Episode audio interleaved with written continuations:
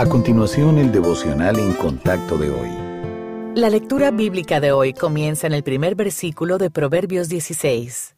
Del hombre son las disposiciones del corazón, mas de Jehová es la respuesta de la lengua. Todos los caminos del hombre son limpios en su propia opinión, pero Jehová pesa los espíritus. Encomienda a Jehová tus obras y tus pensamientos serán afirmados.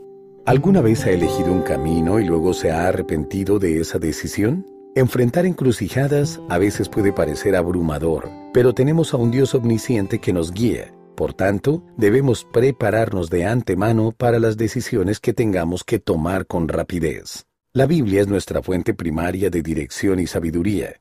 Si estudiamos, memorizamos y meditamos en la palabra de Dios, el Señor traerá la verdad a nuestra mente en el momento apropiado. Además, tenemos su Espíritu que mora en nosotros para guiarnos. Los cristianos que tratan de sopesar los pros y los contras solos se pierden el sabio consejo del Omnisciente. También es sabio estar conscientes de nuestro estado mental al tomar cualquier decisión.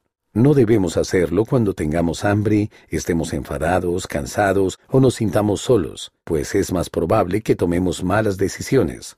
Al considerar las opciones, vale la pena esperar hasta un momento más favorable.